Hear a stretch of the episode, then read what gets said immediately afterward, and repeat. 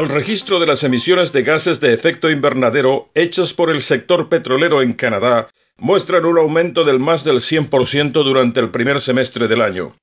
Esto como resultado de los cambios en la forma en que se miden las emisiones de gases contaminantes. Las nuevas mediciones revelaron un panorama más grave de los daños ambientales, como lo demuestran los datos que la industria petrolera no dio a conocer anteriormente. El gobierno del primer ministro Justin Trudeau, que estableció como objetivo que para el año 2050 Canadá llegue a ser neutral en cuanto a las emisiones de carbono, puso en marcha el primero de enero un programa nacional para medir y reducir más eficazmente las emisiones de metano.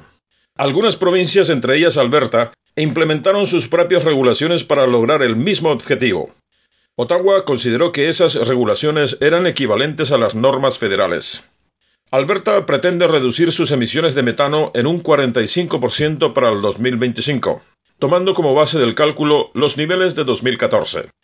El Programa Federal Canadiense de Reducción de Emisiones, que la industria petrolera del país considera que es el más estricto del mundo en cuanto a las emisiones de metano, contrasta con las medidas implementadas en Estados Unidos.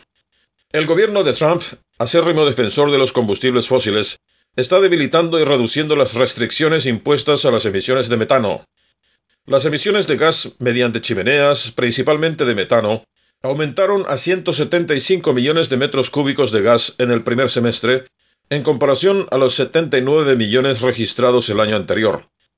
El metano, el principal componente de gas natural, utilizado para proveer calefacción a los hogares y energía a las fábricas, es responsable de una cuarta parte del recalentamiento global, causado por los seres humanos, en gran parte causada por las plantas industriales de petróleo y gas, según el Ministerio de Medio Ambiente de Canadá. La industria petrolera canadiense ha enfrentado durante mucho tiempo la presión de los inversores internacionales que van tomando distancia ante la negativa reputación medioambiental que tiene el sector petrolero. Un funcionario del ente regulador de energía de Alberta, Alberta Energy Regulator, dijo el mes pasado que los cambios en las definiciones de quema y ventilación de los gases conducirán a un aumento de las emisiones reportadas. Aunque los recortes en la producción de petróleo ocasionadas por la pandemia han reducido las emisiones contaminantes, los productores de energía también se vieron obligados a reducir los gastos para sobrevivir, incluyendo algunos planes para reducir la ventilación y las fugas de metano en el medio ambiente.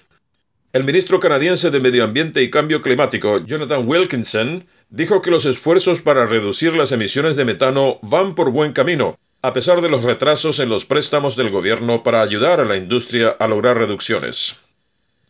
Desde Quebec, en exclusiva para Radio Libre Internacional de Paraguay, le reportó Omar Díaz.